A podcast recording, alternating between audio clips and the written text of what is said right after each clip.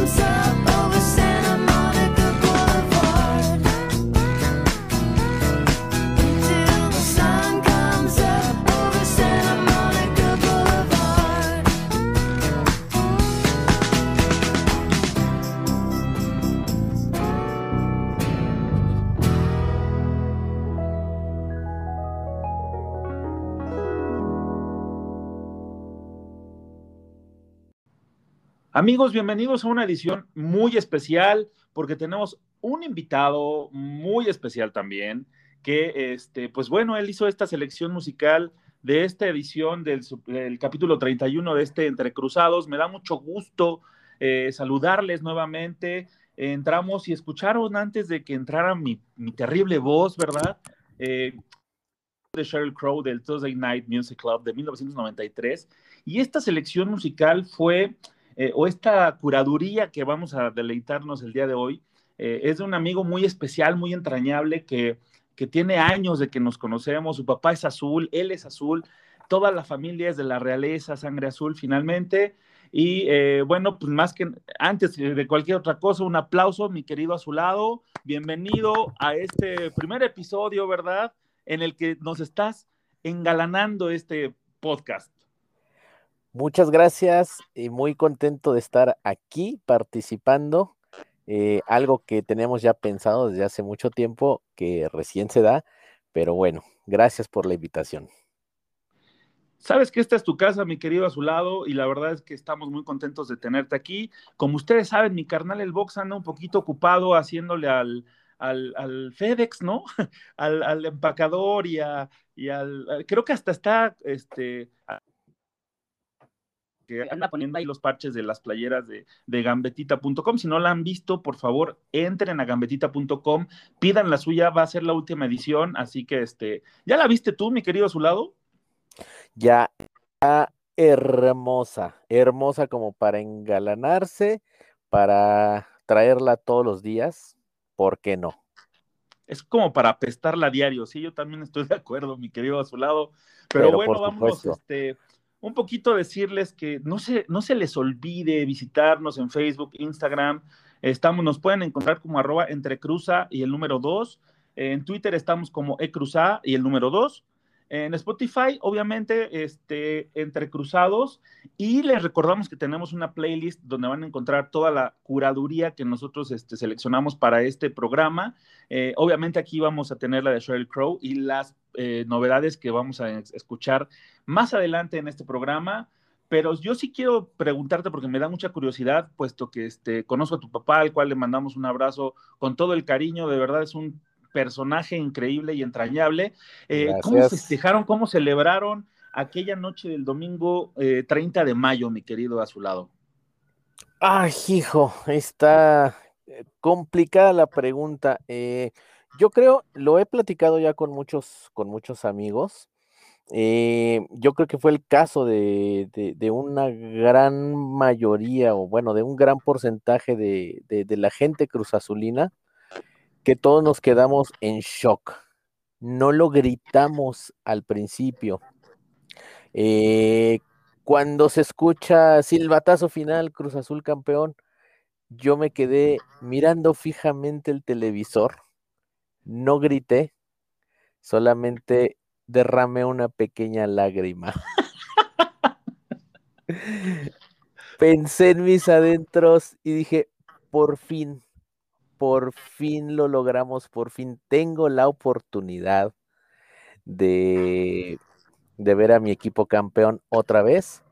Mi hija eh, tiene siete años, ya es súper aficionada azul, tú la, ya la conociste en el estadio, ella también estaba, sí, sí, sí. estaba vuelta loca. Bueno, nos fuimos, tomamos el auto, nos fuimos a celebrar al ángel, obviamente no nos bajamos del auto para tener ahí esas eh, precauciones de la sana distancia, evitar contagios, etcétera, etcétera, pero era inevitable salir a festejar, no podíamos dejar de, de, de hacerlo, pues. Eh, obviamente de, del trayecto de casa hacia el ángel, muchos automóviles, mucha euforia. Nosotros dimos nada más una vuelta, nos regresamos temprano y era impresionante que pasaba de medianoche y la gente apenas iba hacia el ángel. Eh, y bueno, con mi papá no nos vimos ese día, nos vimos eh, una semana después, nos dimos un abrazo, celebramos. He de decirte que el día de ayer, eh, cambiando un poquito de deporte, el día de ayer andábamos eh, viendo la serie de Diablos Rojos contra Olmecas de Tabasco y de manera increíble, mucha gente en tribuna en un juego de béisbol gritando azul, azul, azul. No pudimos nosotros abstraernos y también seguir con ese grito de azul. Es que ¿Te acuerdas de aquellas épocas cuando tú ondeabas la bandera por todo el estadio eh, de la Red Azul? Un saludo a todos los amigos que formaron parte de esa entrañable porra, este, y ya histórica, ¿no? Porque creo que ya no existe, ¿o sí? Sí, sí, todavía, todavía existe, todavía andan ahí. Lo que pasa es que ahora, bueno, por motivos de pandemia, eh, se han suspendido las reuniones de grupos de animación. Pero bueno, Red Azul existe, algunos otros tomamos, tomamos otros caminos, tenemos contacto con la gente de Red Azul, yo en lo particular ya por situaciones personales eh, ya no tengo tanta oportunidad de asistir al estadio como antes, pero bueno, los amigos ahí, los amigos ahí quedan. Y curiosamente, eh, la tarde de ayer, la reunión que tuvimos en el béisbol fue entre amigos de, de, de Red Azul. Ah, qué bueno, pero he de comentarles, el, el, el, comentario iba hacia este sentido porque eh, eh, ustedes, si alguna vez fueron al estadio en aquellos noventas, este, eh, 2000 es todavía un poquito, eh, veías pasar la, la, bandera ondeando por todo el estadio, porque en realidad así lo hacías, ¿no? En todo el estadio, sí. este, la, una bandera gigante de la red azul era mi querido azulado corriendo y sudando la gota gorda porque este, pues eras parte y, y, animabas y siempre gritabas y me acuerdo que el que lo vengan a ver, que este no era una puta, es una, bueno, este no es un portero, es una puta de cabaret, siempre lo aplicabas, este, el de ahorita que estás este, distraído, ahorita que están callados. Ahorita que estás volteando Digo, para este... allá, ahorita que te estás riendo, ahorita que me escuchaste, ahorita que ya no sé qué decirte, ahorita que los niños están volteando a verme, etcétera, etcétera, etcétera, etcétera. Sí, sí, sí, fueron, fueron épocas muy, muy lindas este, en las que eh, estaba muy, más reciente el campeonato del 97, pero no era ya tan reciente, ¿no? Pero sí era este, una época bastante bastante chida, porque también ahí en esos momentos el Cruz Azul brillaba y no había tanto bullying como, como el que aguantamos este, durante muchos, muchos años, ¿no? Con tantas finales perdidas. Claro, sí, y es que ya también es cuestión de la tecnología, ¿no? Porque bueno, ahora ya también el bullying tiene que ver mucho con los memes, con las redes sociales, eso incrementa, ¿no? Antes el bullying era nada más entre, entre la gente conocida, entre tus familiares, tus amigos. Actualmente ya no, actualmente tú entras en una red social e inmediatamente te cae el bullying de cualquier persona desconocida. Entonces, eso lo ha incrementado, ¿no? Eh, recordarás, bueno, veníamos de una sequía de 17 años y como, como bien dices, no era tanto el bullying, a pesar de esos 17 años que habían pasado. Ahora que fueron 23, bueno, yo recuerdo desde 2008, 2009, que el bullying empezó, pero con todo, ¿no? Que el término cruzazulear, que si se pierden finales, etcétera, etcétera, etcétera, y se alimentó. Y creo que ya el hecho del silbatazo final fue como una catarsis para todos nosotros. Ahora nos dicen, ya cállense, están insoportables. No, porque fueron 23 años, fueron 23 años, entonces al menos los próximos seis meses no me voy a quedar callado. Y no me importa si pasan otros 23, los otros 23 seguiremos fieles a la causa.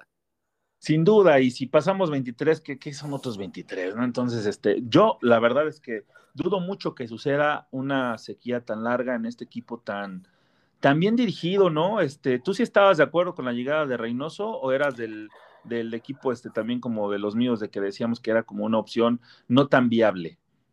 Ay, caray, pregunta, pregunta complicada y tiene mucho que ver también, yo creo, con el paso de los años y cómo vamos viendo el fútbol. Yo creo que ya eh, al paso de, de, estos 23 años, de repente nos volvimos un tanto escépticos en las situaciones de contrataciones, del director técnico, del cuerpo técnico, y llegamos a un punto en el que dices, mira, no tenemos nada que perder tal vez no sea la mejor opción, tal vez haya mejores opciones en el mercado, pero a estas alturas de la vida ya son 23 años, ¿qué más puede pasar? Que sea otro semestre en donde no se logró el objetivo, no importa, bienvenido sea. Eh, cuando anunciaron a Juan Reynoso, digamos que a mí me agradó porque dices, bueno, es alguien que viene de casa, pero también es cierto que eh, la verdad yo tenía, tenía muchas dudas, pero dije, bueno, vamos a darle el beneficio de la duda. Empezamos con los tropezones y ¿qué se nos viene inmediatamente a la mente? No vamos a llegar ni a liguilla. Creo que fue una mala opción. Sí, sí, sí, sí, sí, sí. O sea, sinceramente, ya no, no, no te puedo decir, no, yo siempre creí en él desde, el, desde, desde la jornada uno. No, sería mentira. Pero vamos. no, sí, los primeros partidos éramos, este, se- nos sentíamos como brochetas, ¿no? Claro, pero por supuesto. Pero al, al paso de las jornadas, decías, bueno, dos al hilo, tres al hilo, cuatro al hilo, eh, puede ser casualidad. Cinco, seis, ah, bueno, mira, parece que trae algo. Siete, ocho, ah, mira, van bien encarrerados. De hecho, a mí me hizo recordar un tanto a, a la temporada 94-95 de Luis Fernando Tena, que recordarás también que fueron ocho juegos al hilo ganados Sí, sí. en donde, en donde se mostraba un buen conjunto. Yo creo que ahora de repente Reynoso nos ha sorprendido mucho con, la, con las alineaciones y los cambios tan abruptos que hace. Bueno, ¿y ahora por qué movió a este? ¿Y ahora por qué sentó a este otro? ¿Y ahora por qué este entra de relevo? ¿Por qué lo cambia de posición? ¿Por qué juega de esta manera? ¿Por qué cambia la formación? Eh, pues ya por ahí muchos dicen, ay, el ajedrecista Reynoso. Yo creo que ha sido una buena, una buena sorpresa el hecho de ver que no está casado con una, con una formación, que no está casado con una alineación, y creo que eso ayudó a sorprender al, al rival, no se esperaban realmente. Muchos decían, es que este Cruz Azul está jugando bien, eh, tiene un estilo de juego ofensivo muy bueno, y de repente dicen, oye, pero en la liguilla eh, se echó para atrás, ratoneó, pues yo creo que no. Lo que pasa es que las liguillas se juegan completamente distintas, hay que aprender a, a- a jugarlas. ¿Cuántas veces no llegamos con, perdón, cuántas veces no llegamos con, Dale, con dale. el estilo ganar, gustar, golear? Llegábamos a cuartos de final, gracias por participar, vamos para afuera. O llegábamos a la final como con Marcarián, ¿no? Que era un equipo espectacular que eh, nos hizo jugar bastante bien. Ay, nos, bueno, hizo jugar muy bien al equipo. Este, perdón. Te sientes, tien- tienes ese sentido de pertenencia. Este, Pero por supuesto. Pero, pero sí, este, Marcarían me parece que fue uno de los equipos, hizo de un Cruz, a un Cruz Azul eh, muy vistoso y muy ordenado eh, y efectivo, ¿no? Que, que Claro. lastimosamente perdimos la final contra Santos, en esta ocasión nos vengamos. Y, y- y en ese particular eh, mirada tuya de, de ver el fútbol, mi querido a su lado, este, pues se, se- se viene el fútbol de estufita, ¿no? Este, desde que los rumores, de que el humo, de, de las certezas, de las, este, de las poco, eh, de las noticias poco ver- ve- verídicas, de tú qué líneas, digo, ya Reynoso lo ha mencionado en algunas ocasiones, pero sí me interesa como eh, que platicar, que nos platiques tu punto de vista sobre qué líneas o posiciones crees que sean necesarias reforzar en este equipo campeón. Ay, híjoles. eh, ¿O qué, o líneas tú, no, no, no pongamos nombres, pero sí, este, si tienes chance de tres refuerzos, ¿qué eh, posición este, traerías, por ejemplo? Pues yo traería la columna vertebral. Un, un buen mediocampista y un delantero que le haga, que le haga segunda a cabecita. Y con miras a que si cabecita está, ya sea tentado o por lo que sea, que en algún momento se tenga que ir, alguien que, que, que tome ese lugar y que vaya guiando a gente como, como Santi. Que, que Santi se vio muy bien, este, está Angulo también, que está este, re- regres- bueno, renovándose, este, to- tomando su segundo aire, no es eh, ahora sí el, el goleador ecuatoriano que nos prometieron cuando llegó, pero Claro. en esta ocasión el medio este, sería defensivo, ofensivo, volante por izquierda, este, un contención. ¿Qué, qué, eh, posición es la que prefieres? ¿O a la que le ves más débil al- al campeón? Pues mira, no tanto, no tanto que lo vea débil, pero sí me gustaría un, un creativo, me gustaría un 10. No sé, me viene a la mente algo, a lo mejor sería, sería demasiado soñar, pero es, es la estufita, entonces vamos a atizarle, vamos a echarle Si es carbón. nuestra estufita, qué Si es, chingados. mi, si es mi estufita, pues yo cocino en mi estufita lo que quiera. Algo estilo Pato Hernández. Ok, me parece interesante. sí hace falta, ¿eh? alguien que, que, tome la media cancha y distribuya el juego, porque Paul Fernández lo tienen muy atrás. Y Paul Fernández puede hacer esa función que, que, que, que hace falta, pero en ese sentido Reynoso lo utilizó eh, en su esquema más defensivo que Paul cumplió y creo que lo hizo bien, ¿no? Sí, no, muy bien, muy, muy bien. De hecho, Paul Fernández eh, sí se ve, se ve distinto a, a, a, lo que hacía en otros equipos. En Racing, por ejemplo, ¿no? Que era un poquito más adelantado y se echaba el equipo al hombro y sí, era el que distribuía el juego. Claro, sí, eh, y fíjate que, bueno, yo en algún momento me quedé con la idea de eh, cuando estuvo Marcone, no le estoy llorando a Marcone, yo no soy viuda de, no soy viuda de Marcone, que quede claro, pero a mí me, me, agradaba mucho cómo jugaba ese, ese Lanús, que traía a Iván Marcone y a Pepe Sand. De repente dicen, ah, es que Pepe Sand como que ya, ya está medio viejón, ya es medio cartucho quemado, ya, ya dio de sí, pero con Marcone hacía una, hacía una buena mancuerna recordarás, a, a, pesar de la polémica eh, que hubo ahí con el bar, pero al River de, del muñeco Gallardo le pusieron un, le pusieron un baile. Y haciendo de lado la polémica, a ese River lo bailaron. Y lo bailaron bastante bien. Este, sí le, sí le dieron su, su estate quieto, ¿no? Este, pero bueno, Marcone, Marcone es uno de los jugadores que sí me gustaría a mí en lo personal ver al lado de, de Luis Romo, por ejemplo. Uh -huh. Pero este, pero no le sufro si no está, o sea, no. ¿Me explico? Ah, claro. no, o sea, digo, este sí, Marcone, hay muchos que dicen, ¿para cuándo regresa Marcone? Y he leído muchos comentarios en diferentes medios sobre el regreso de Marcone y qué pasa con él. La verdad es que está muy, muy, pero muy lejos de Cruz Azul. Y eh, lo que sí eh, creo que tenemos unas asignaturas pendientes, mi querido a su lado, porque tenemos jugadores importantes, otros no tanto, pero me parece que hacen equipo y que hacen este, que la banca de Cruz Azul pese eh, en, las, en las liguillas, por ejemplo, ¿no? En el caso de Jesús Corona se dice que está pendiente la renovación, lo mismo que Pablo Aguilar, lo mismo que Shaggy Martínez, que Alexis Peña e Ignacio Rivero, ¿no? En el caso de los dos primeros, yo digo que Cruz Azul debe apostar por todas las canicas y tratar de negociar lo más posible para que se quede, ¿no? Corona y Pablo Aguilar dieron una de las mejores liguillas en su, en, bueno, en la historia de, de, de, Cruz Azul. Me parece que este, de las defensas menos goleadas, Corona eh, hizo un paradón, no me acuerdo si fue con Toluca o, o en Pachuca, eh, pero en, estábamos de visita, hizo un paradón que le sacó el gol y que eso hubiera cambiado totalmente el partido de vuelta, sí, ¿no? Toluca. Eh, y Pablo Aguilar, lo que ha hecho en, en estos este, seis partidos para conseguir la novena, me parece que es eh, fuera de serie, ¿no? Está en, un, en el mismo nivel que le vimos cuando recién llegó y cuando ganó campeonatos con Cholos y cuando ganó el campeonato con América.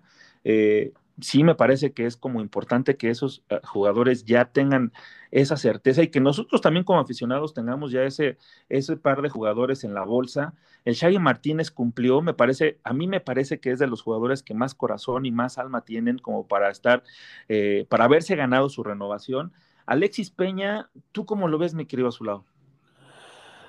Alexis Peña, ay, le, le, daré el beneficio de la duda. Sincera, sinceramente, a mi, a mi forma de ver, le, le, falta dar el estirón, pero creo que es un buen, es un buen equipo, es un buen conjunto, es un buen, un buen grupo.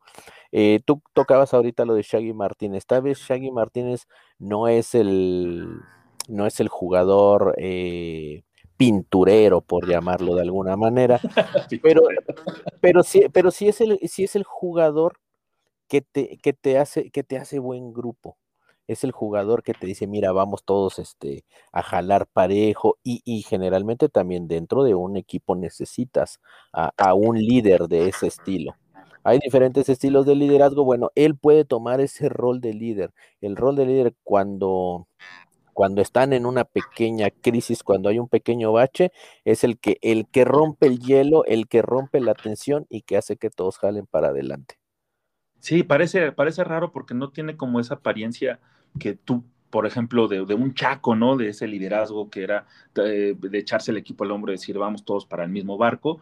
Pero este, el Xavi Martínez, bien lo has dicho, es este otro tipo de liderazgo y a pesar de, de, de, de, que no es ni siquiera un titular indiscutible, sí me parece que es importante su permanencia. Eh, en el caso de Nacho Rivero, mi querido su lado, eh, ha, ha, habido como muchas trabas, Cruz Azul, sabemos perfectamente que cláusula de compra que es este, aproximadamente de 3.5 millones de dólares, este, se está haciendo por ahí el, el Riverotón, ¿no? Este, una, este, una, una propuesta de los seguidores azules, yo ya también dije, eh, coopero con mis 10 varos para que no haya bronca, este, yo creo que sí llegamos a los 3.5 millones, pero sí está como complicado porque lo que tenemos seguro es de que Ignacio se quiere quedar, ¿no? Rivero se quiere quedar, dice que ama al Cruz Azul, que siente los colores, y eso lo demostró en la cancha, ¿no? Creo que dicen que todavía no suelta el balón de cuando está besando el trofeo, güey. No, de hecho, que siguió el ejemplo de Homero Simpson, le puso cara cortada al balón, tiró su foto de bodas y, y ahora ese balón está en su buró junto a, junto a su cama. Eh, mira, Ay, la verdad es que sí, yo creo que no deberíamos dar 10 pesos, deberíamos dar unos 50, ¿no? Tal vez para juntar esos tres y medio. Lo vale, lo vale. Ahora, eh, la estufita dice que, que, las finanzas en este momento no dan para mucho. Pero yo no, y creo. Es por eso que las negociaciones están intensas, porque quieren otro, extender el préstamo, pero pues Cholos ya también, al ver la, sí. lo que rindió el jugador, dice, pues no, pues págamelo, si lo quieres, págamelo, güey. Y tienen toda la razón también. Exactamente, sí, toda, toda la razón. Y además de eso, eh, creo que es de, es de, los jugadores que vale la pena hacer todo el esfuerzo para decir, eh, vamos a hacer válida esa, esa opción de compra. Sobre todo, hay, hay una cuestión ahí que a lo mejor parece medio, medio fumada, pero tú sabes que de repente el hecho de que sean compatriotas, ¿no? Junto con Cabecita, hace también que haya, que haya cierta unión de equipo. Decir, bueno, es que ya, ya tenemos a, a los, a los choruguas juntos y, y, ya no se sienten tan solitos, ya no extrañan la tierra. Y más como dicen que es el cabecita, ¿no? Que es una persona muy introvertida y que es poco dada a, a hacer este, o a tratar a los medios y, al, y hacer muy público todo lo que siente, ¿no? Exactamente, entonces ahí tiene, tiene que pensarse no solamente en función de Rivero, sino en función de lo que le puede aportar extranjeros, ¿no? Eh, específicamente a mi chompita de oro. este, bueno, y también el que suena, digo, finalmente, ahorita hay muchos rumores, mucho run run, ¿no? Y en esta estufita podemos meter absolutamente todo el run run que se genere, eh, porque pues es Cruz Azul campeón y, y todo el mundo ya quiere llegar a este equipo que parece que sí va a marcar una dinastía, es el run run de Josie Altidor, güey, este jugador eh, estadounidense de, del equipo de Toronto que ya se metió en la órbita de Cruz Azul y dicen, dicen que se puede venir eh, a reforzar al equipo azul. ¿Lo ves viable? Mira, yo la verdad es que sí lo, sí lo veo viable, pero yo preferiría mejor que en lugar de traer a alguien de fuera, eh, es buen jugador, mostró, ha, mostrado cosas interesantes, pero yo creo que sería mejor el grupo que está ahorita, lo dejamos tal cual. Me parece muy bien, pero sí necesitas como reforzar uno. Por ejemplo, Pacerini regresa al Cruz Azul el próximo martes 22, que ya es cuando se tienen que reportar todos los que no están seleccionados, y, este, y tal vez él, él tiene la, la, convicción de quedarse en un equipo, aunque dicen que la directiva quiere moverlo a otro equipo, buscarle acomodo, porque eh, pues ya tienen como otro delantero más extranjero, pues no, no, no es como, como viable, ¿no? Ahí está el ecuatoriano entonces, este, meter a un argentino, a Pacerini, en esa lista de delanteros sería como ya también este, complicarse un poquito la existencia. Exactamente. Ahora, habrá que ver ahí, por ejemplo, no sé, de, desconozco cómo se esté manejando en ese aspecto Cruz Azul Hidalgo. si hubiera la posibilidad, por ejemplo, de dejarlo ahí, de tenerlo en stand-by y de decirle a la primera oportunidad, te jalamos de vuelta para arriba.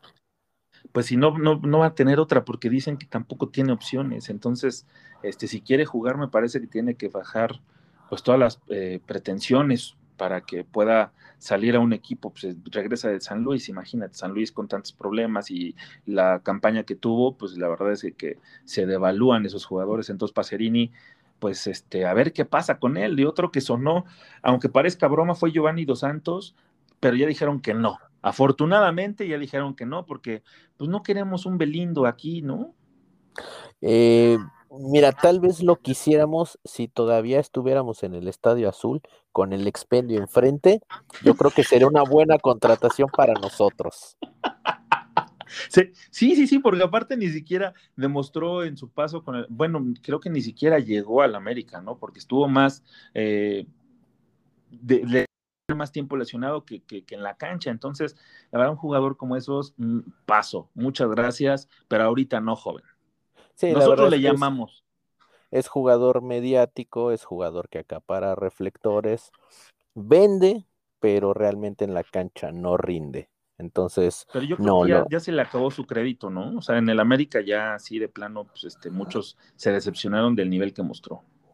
No, pues desde hace mucho se acabó el crédito. Si por ahí recordarás que de hecho cuando llegó a América incluso se cuestionó que cómo era posible que América se fijara en él cuando realmente ya desde hacía dos, tres años venía únicamente dando tumbos y vivía eh, eh, que, creó cuando estuvo en Barcelona y que siempre fue la joven promesa que ya lo alcanzó la edad y que nunca despuntó. Una lástima porque talento lo tiene, pero no tiene la, dispo la disposición. Tal vez si Reynoso lo hiciera jugar bien, pero eh, meterlo en, un grupo, como dices, tan armonioso, a un chico tan problemático, me parece que sería una de las peores decisiones que tomara Reynoso en este, en este momento, ¿no? Entonces, no, gracias, joven, nosotros le hablamos. Lo que sí también te cuento, mi querido Azulado, es que eh, el Cruz Azul anunció un partido amistoso con el equipo de segunda división de Estados Unidos, que es el Austin Bolda FC. En mi vida la había escuchado, pinche equipo pitero, ¿no? Pero juega en, en Ah, Texas. y este, van a jugar el próximo 10 de julio este, este partido que le sirve como eh, preparación y en su pretemporada para el campeón de campeones que van a enfrentar a León, ¿no? ¿Y como cuánto van a tener que pagar del arbitraje?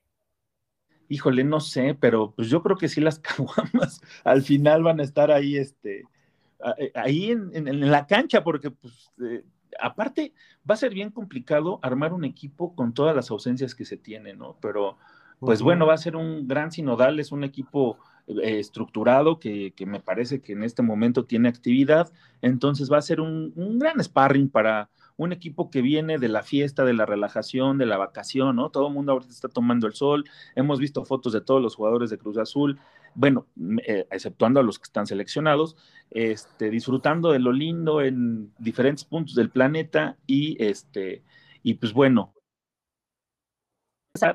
pero pues igual y regresan con un poquito pasados de tamales, ¿no? Este, ya el, uniforme igual y les aprieta un poco y los van a tener que poner a punto el preparador físico porque el campeón de campeones me parece un campeonato o una copa importante para eh, poner este un golpe de autoridad, ¿no?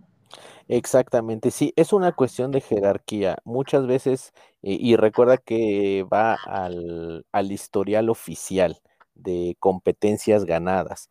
Entonces muchas veces eh, se le resta importancia porque dices, bueno, es que es un título oficial que se gana en un solo juego, pero va mucho de por medio, va a decir, yo soy el mero bueno, soy el efectivo y lo sigo siendo. Entonces, como bien dices, es un golpe de autoridad muy grande, porque ya no va a ser lo mismo arrancar el siguiente torneo como el campeón de liga, a decir, soy el campeón de liga, soy el campeón de campeones, y en una de esas, si me apuran tantito, me ando llevando también la Conca Champions. O sea, ábranse que ahí les va la de hacer hijos, ¿no? Exactamente. bueno, mi querido Zulado, ¿qué, ¿qué, otra rolita tenemos para compartir con nuestros queridos escuchas? Pues mira, hablando del, del, fútbol de estufita, por eso, por eso elegí esta rola. Bueno, eh, pe- pequeño contexto. Esta es una de las rolas para los que son conocedores de- del rock nacional argentino. Es una de las rolas fundacionales. Eh, nos habla de alguien que quiere lograr algo, pero que para eso debe tener sangre fría. Y relacionado con el fútbol de estufita, yo considero que en este momento es lo que necesitamos dentro del club. Jugadores que se quiten la presión. Ya nos quitamos 23 años de encima. Entonces ahora necesitamos que tal vez no sean los mejores, no sean los más pintureros, no sean los más vistosos, pero que tengan jugo de tomate frío en las venas. Este es el grupo Manal, es algo de su primer disco conocido como La Bomba o Mandioca. Así es que no digamos más, adelante.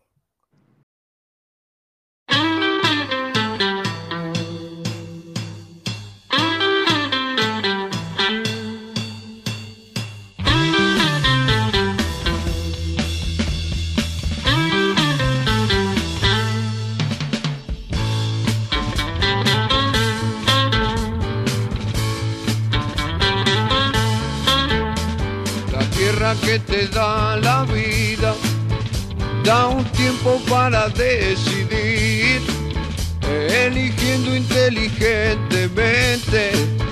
Todo el mundo podrá ser feliz. Jugo de tomate frío, jugo de tomate frío en las venas, en las venas deberás tener. Si quieres ser un terrible vago, da, da, todo el día pasa arriba y a dormir. O elegiste ser un tipo capo, siempre serio y que da temor, deberás tener jugo de tomate frío, jugo de tomate frío en las venas, en las venas deberás tener. Quieres triunfar con las mujeres, tener muchas que lloren por vos, tendrás que ser muy poco inteligente, tener dinero y una buena voz, pero jugo de tomate frío, jugo de tomate frío en las venas, en las venas deberás tener. Ser un hombre importante, que se hable todo el día de vos, o querés inmortalizarte como héroe, asesino o semidios, ah, jugo de tomate frío, jugo de tomate frío, en las venas, en las venas deberás tener.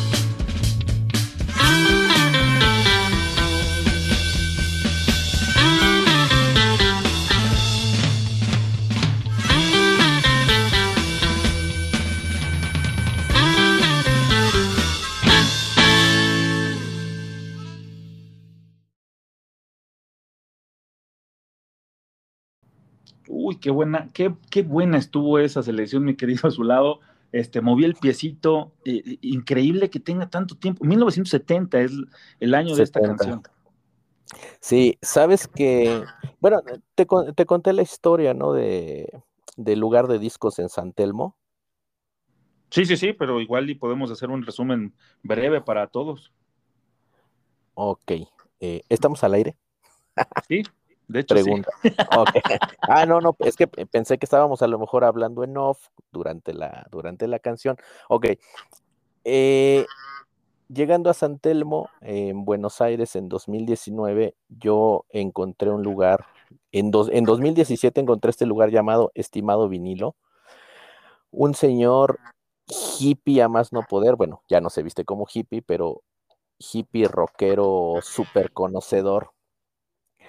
Eh, en 2019 llegué y le pregunté, oiga, ¿no tendrá el disco Mandioca de Manal?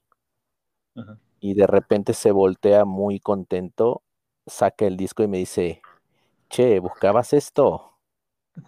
¡Fua! Ay, güey, no me diga que sí lo tiene, sí. Es, es reedición, no es el, no es la publicación original. Tiene un equipo de sonido, mis respetos. Entonces me dice, si me permitís, déjame poner la canción, déjame poner el disco. Puso el disco y empiezan los acordes. Le sube todo el volumen, nos reventamos jugo de tomate frío. Ay, Dios mío, se me salió la lagrimita, se me, se me piantó lagrimón.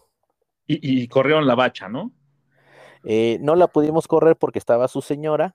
eh, íbamos, eh, dije, bueno, yo creo que para, para bajar los ánimos tenía por ahí también un disco de Pimpinela, entonces, este, Ah, dije, no hay, ah, dije, no hay bronca, yo hago las dos voces, ¿no? que venga, para que yo le doy mi lugar. un poco Pues, oye. bizarras, pero, pero sí, este, grandes, grandes historias de verdad de, de lo que la música eh, produce en nosotros, ¿no? Siempre es como esta máquina del tiempo que nos lleva a esa situación en la que eh, tenemos grandes recuerdos de diferentes eh, conceptos, ¿no? De, de Sí, claro, y, y todo es una, es una máquina del tiempo perfecta, güey. claro. Y es que eh, lo que somos nosotros como personas tiene mucho que ver con, con nuestro entorno, con el contexto en el que, en el que crecimos, en el que nos desarrollamos. Yo ese tipo de, grupos extraños que no se escuchan aquí en México, los conozco gracias a mi papá. O sea, no solamente es hablar con él de fútbol, es hablar de música y es hablar de, de- de cosas completamente desconocidas aquí en México. Eh, entonces, tanto fútbol, música, para mí van de la mano. Eh, pero bueno, también entran de repente los gustos de, de las tías, de la abuelita, entonces de repente nos reventamos a Javier Solís, escuchamos a Pedro Infante, escuchamos ¿quién a este, a, a- a Black Sabbath, a este Uriah Heep, etcétera, etcétera, etcétera. Son gustos muy diversos y pues por ahí se coló Pimpinela, ¿no? No, no, no, pero digo, después de Manal, para darte un, este, un aterrizaje, Pimpinela, sí estuvo muy, muy feo, ¿no? Pero este, pero sí, gran selección, gran historia, mi querido a su lado. Y ahora, ¿qué te parece si hablamos un poquito de la se- selección sub-23 que dio ya una lista donde aparece Luis Romo y Roberto Alvarado como seleccionados del Jimmy Lozano que va a encarar la justa olímpica en Tokio? Eh, grandes campeones. Me parece que Luis Romo es un gran, gran refuerzo. Eh, Te, te hace, te cumple mu- muchas funciones y te da esa seguridad en la media cancha, ¿no? Sí, la verdad es que, mira, em, habrá que ver también qué es lo que presentan las otras selecciones. Eh, se ve un buen grupo, se ve que, que es algo que pueda, que pueda darnos alguna alegría. No sé si nos alcance para lo mismo de Londres 2012, eh, pero vamos, creo que se, se- se ha reforzado bien el equipo. Eh, muestra buenas cosas. Jimmy Lozano se ve, se ve que por ahí algo, algo aprendió de, de- de- del estilo de Marcarián. Ha, ha sabido conjuntar un buen equipo. Entonces, esperemos que nos den una alegría. Tal vez no lleguemos tan lejos, pero ojalá. Yo sí creo que tiene como crédito para llegar a la final, ¿eh? porque no hay grandes potencias, ahora sí no, no creo que se presenten este, grandes complicaciones como para que este equipo no llegue de- ya de jodido semifinal, güey. Sí, sí puede ser. Lo veo muy viable. Y también Sebastián Jurado, que es parte del equipo campeón de la Liga MX, está en la lista, solo que él entra como reserva, ¿no? Porque al parecer el, el titular pues, va a ser este Memito Ochoa, esta gran jugadora de la selección femenina. Ah, no, no, no, perdón, este, del, del América. Entonces eh, va a ser como y Sebastián Jurado está ahí como en la banca para esperar si, es que, que esperemos que no suceda, ¿no? Alguna lesión o alguna, algún contagio de COVID para entrar él como, este, como relevo. Este, como a qué hora dices que sale el vuelo para ir a patear la rodilla. No te preocupes porque el tacón se atora en el pasto y se va a romper este, luego, luego el tobillo, güey, así que no hay pedo. Oye, es que es, es, es muy, es muy triste que ya bajamos del chavo del 8 al chavo del 7. No jodas, ya todo, todo Sudamérica nos dice lo mismo, ya, bueno, o sea, eh, aguantamos 23 años el bullying de Cruz Azul, ahora también tenemos que aguantar el bullying sudamericano, no me friegues. No, pero pues ellos, ellos sí quieren más al chavo que nosotros. Nosotros siempre, yo sí les digo, ¿y el chavo qué? O sea, no, aquí no existe el chavo del 8. O sea, sí lo vemos y crecimos con él y, y es un personaje que todos reconocemos, pero no es tan entrañable como allá, ¿no? O sea, te ven y luego, luego te dicen, órale, este, ¿qué óvole, cuate, no? Y te empiezan a decir un montón de cosas y luego, luego lo relacionan con el chavo. Dicen, mexicano, chavo del 8. Entonces, este, pues disfrútenlo, mis queridos, este, Bien sudacas, pero en realidad acá no, no, no figura tanto el chavo, lastimosamente y- para ustedes. Y de, y de hecho, te, te habrá tocado en Buenos Aires que veías más camisetas de Frida Kahlo, más máscaras de luchadores y más camisetas de Don Ramón que las que hemos visto aquí en México. Sí, sin duda. Frida estaba intensa, pero cañón, cañón, cañón.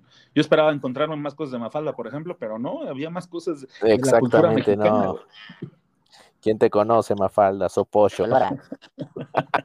Oye, güey, y, y- y te enteraste de Sergio Ramos que anunció su salida ya del Real Madrid, que dijo eh, que no se alcanzó un acuerdo en la renovación y entonces eh, deja al equipo de sus amores, el que lo hizo grande y el que y donde se hizo grande también. eh, después de, de- de tantos años, está en, en el equipo desde el 2005, güey. Pues yo me acuerdo que al principio lo confundíamos con el actor mexicano, con el Comanche. pero por supuesto. Ah.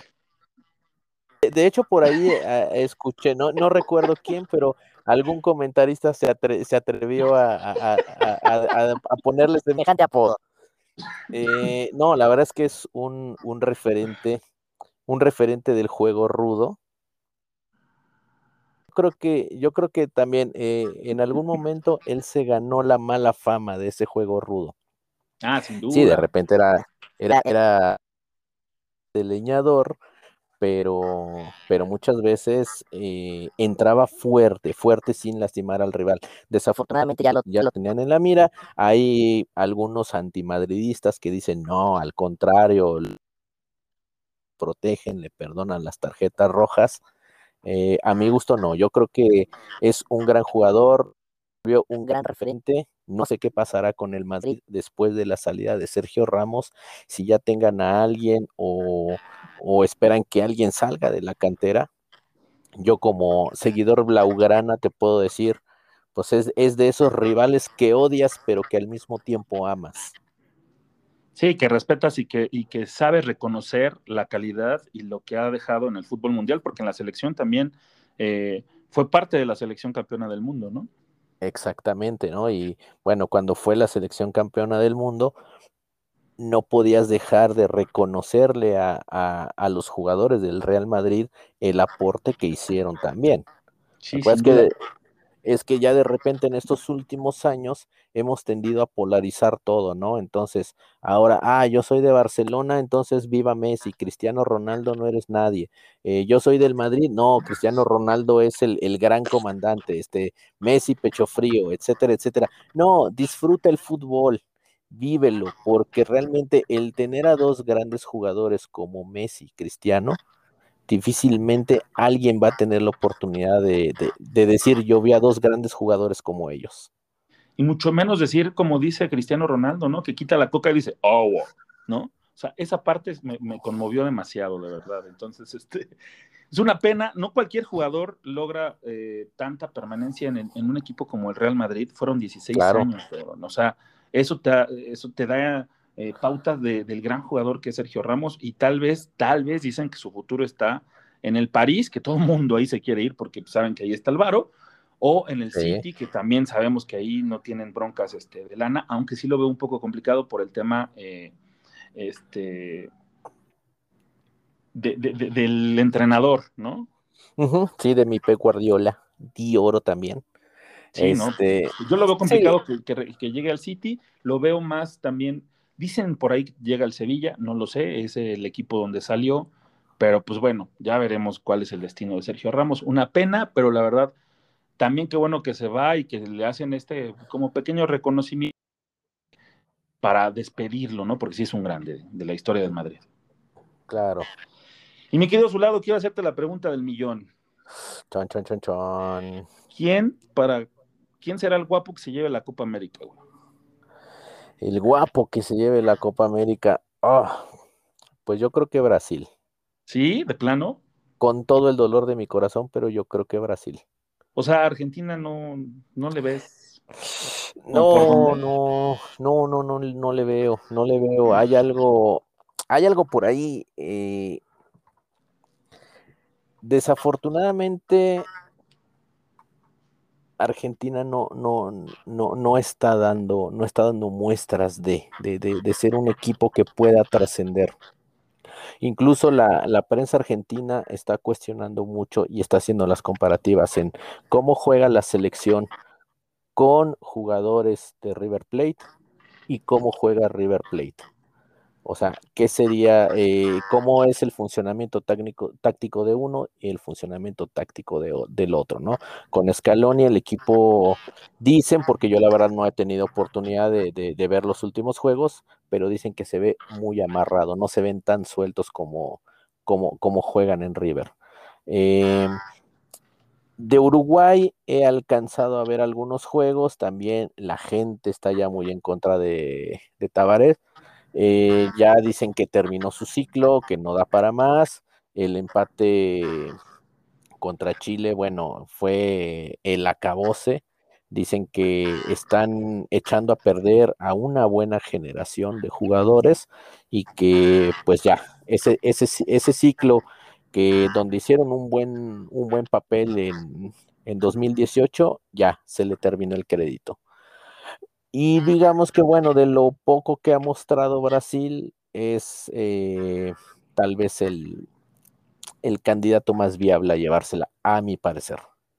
Que bueno, también en su primera, en su presentación, el equipo brasileño venció a Venezuela, que también no es un equipo gran, no es un gran referente como para saber dónde está parado, ¿no? Pero, pero bueno, sí, 3-0 ganar en una competición tan corta pues, es, siempre es importante. Y el tema de Argentina que empata con Chile, este, sin poder anotar más, ¿no? O sea, Messi no puede solo, o sea, de verdad, eh, es complicado, como bien lo dices, yo también no creo que sea favorita Argentina, yo veo más favorita a Uruguay y obviamente Brasil por ser también local y por las figuras que tiene y el equipo que tiene.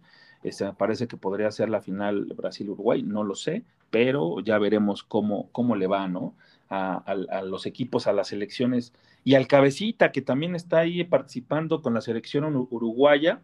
Y pues bueno, el, el jueves vamos a tener el partido de Colombia contra Venezuela y Brasil contra Perú. Ahí también vamos a ver a Yoshi cómo le va a Yotun con este equipo brasileño.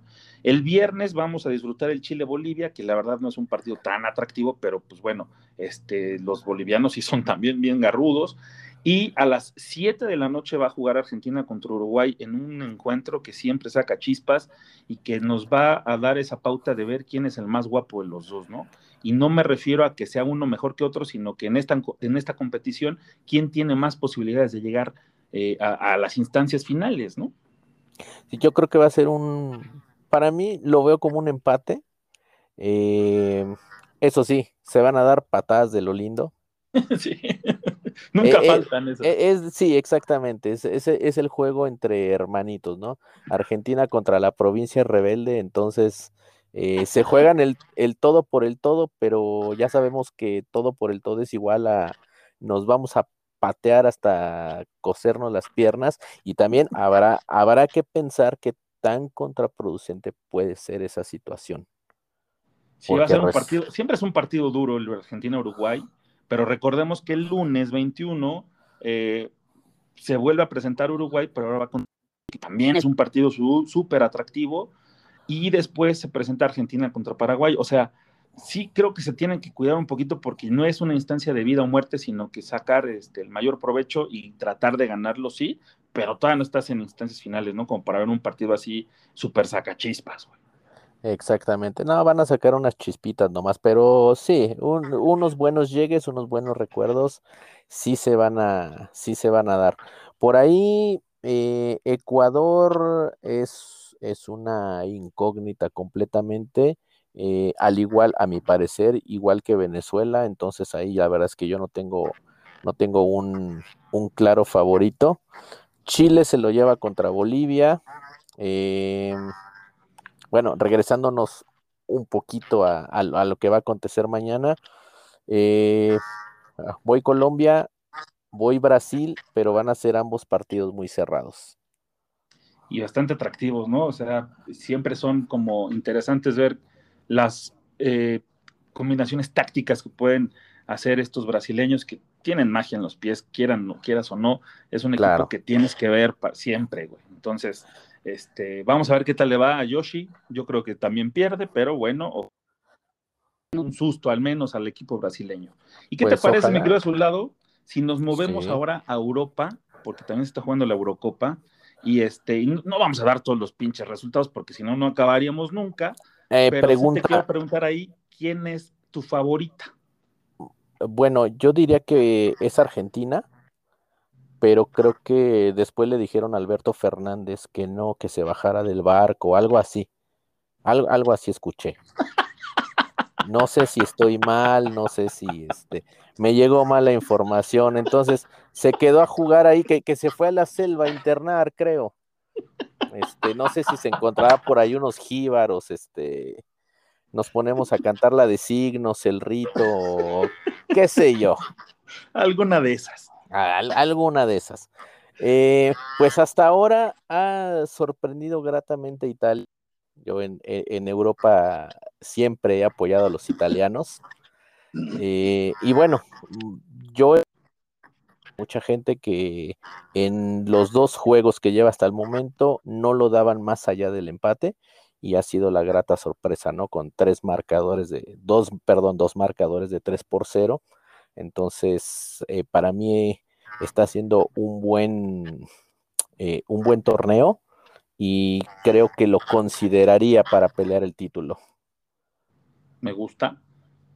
Me gusta. Yo también siempre en todas las competiciones europeas, incluso también en el Mundial, siempre mi fichita es a, Italia. Entonces, este, sorprendente lo que, cómo están jugando, ¿no? Mancini que los lleva este, invictos, tienen nada más cinco empates. Este, el único partido que perdieron fue contra Portugal en el 2018 y fue por la mínima. Entonces, está interesante el equipo italiano, esta generación que, que viene a renovar, este, que se olviden del catenacho y que este, traen un juego propositivo. La verdad me gusta, me gusta mucho esta Italia, aunque como soy un romántico también me gustaría verlos este, un poquito con el estilo catenacho, ¿no? Pero, pero nunca está de más ver un partido abierto este, que nos regalen. Claro.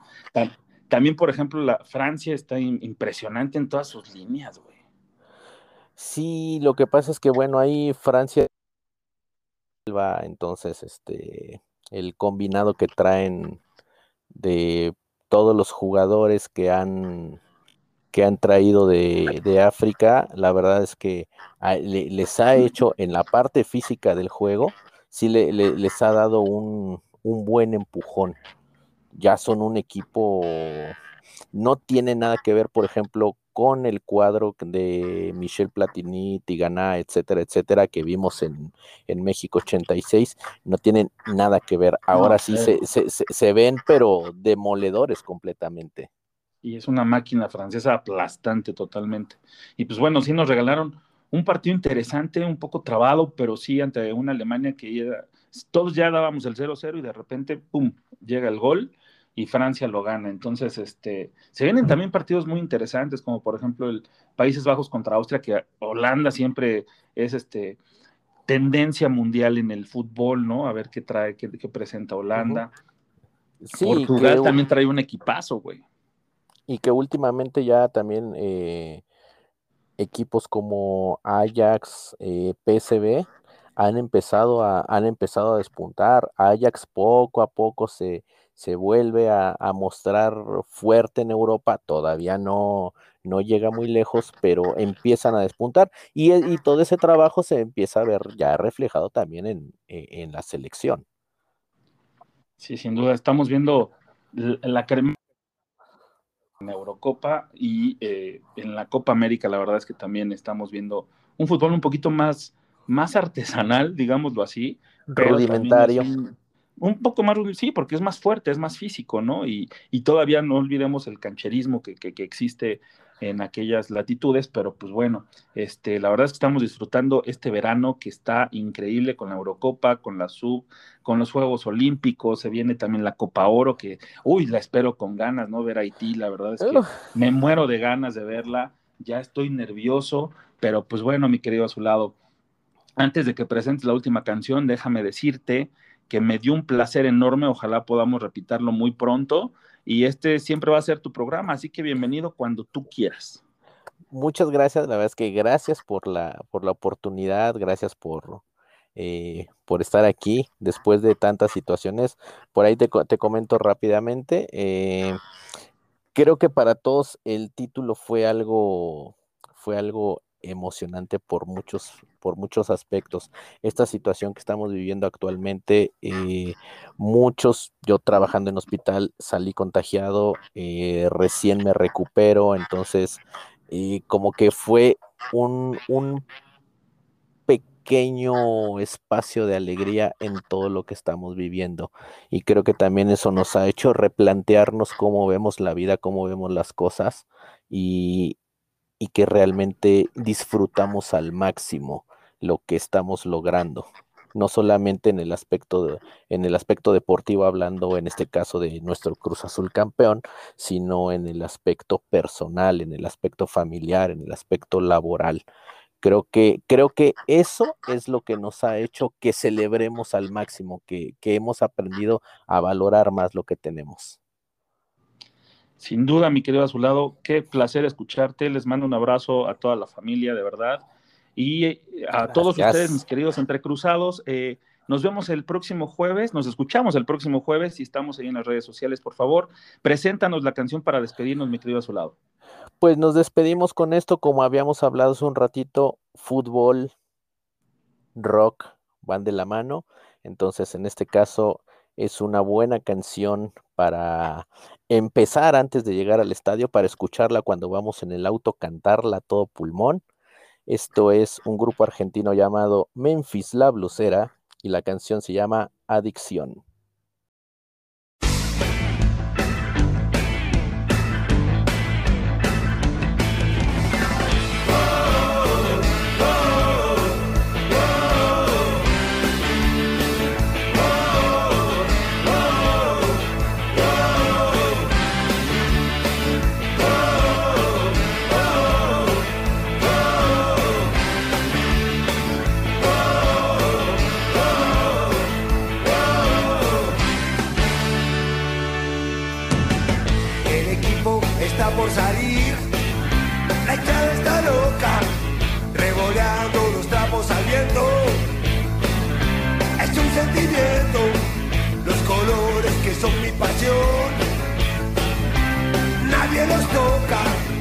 Los latidos de mi corazón. El fútbol provoca, pero cómo poder pensar, que yo no te quiero a vos.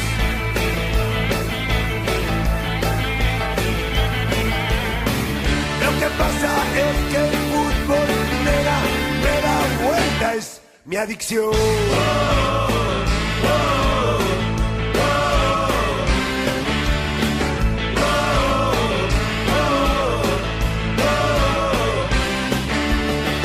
fiesta está bajo el sol, vamos de victoria en victoria. Y cuando nos toca sufrir, me quiero morir. Cuando el partido termina, me voy al bar de la esquina. La magia y la fantasía del pueblo es la alegría.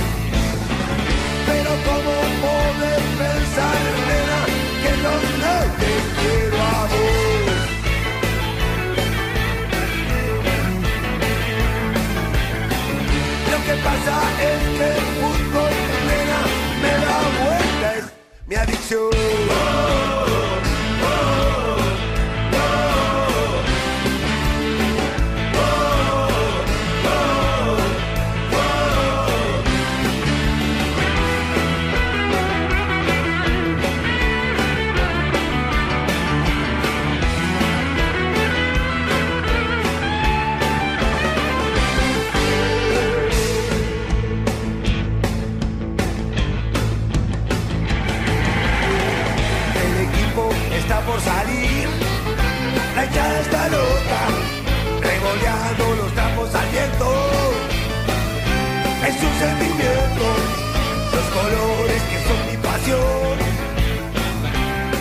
toca los latidos de mi corazón. El fútbol provoca, pero ¿cómo puedes pensar mentira, que yo no te quiero a vos?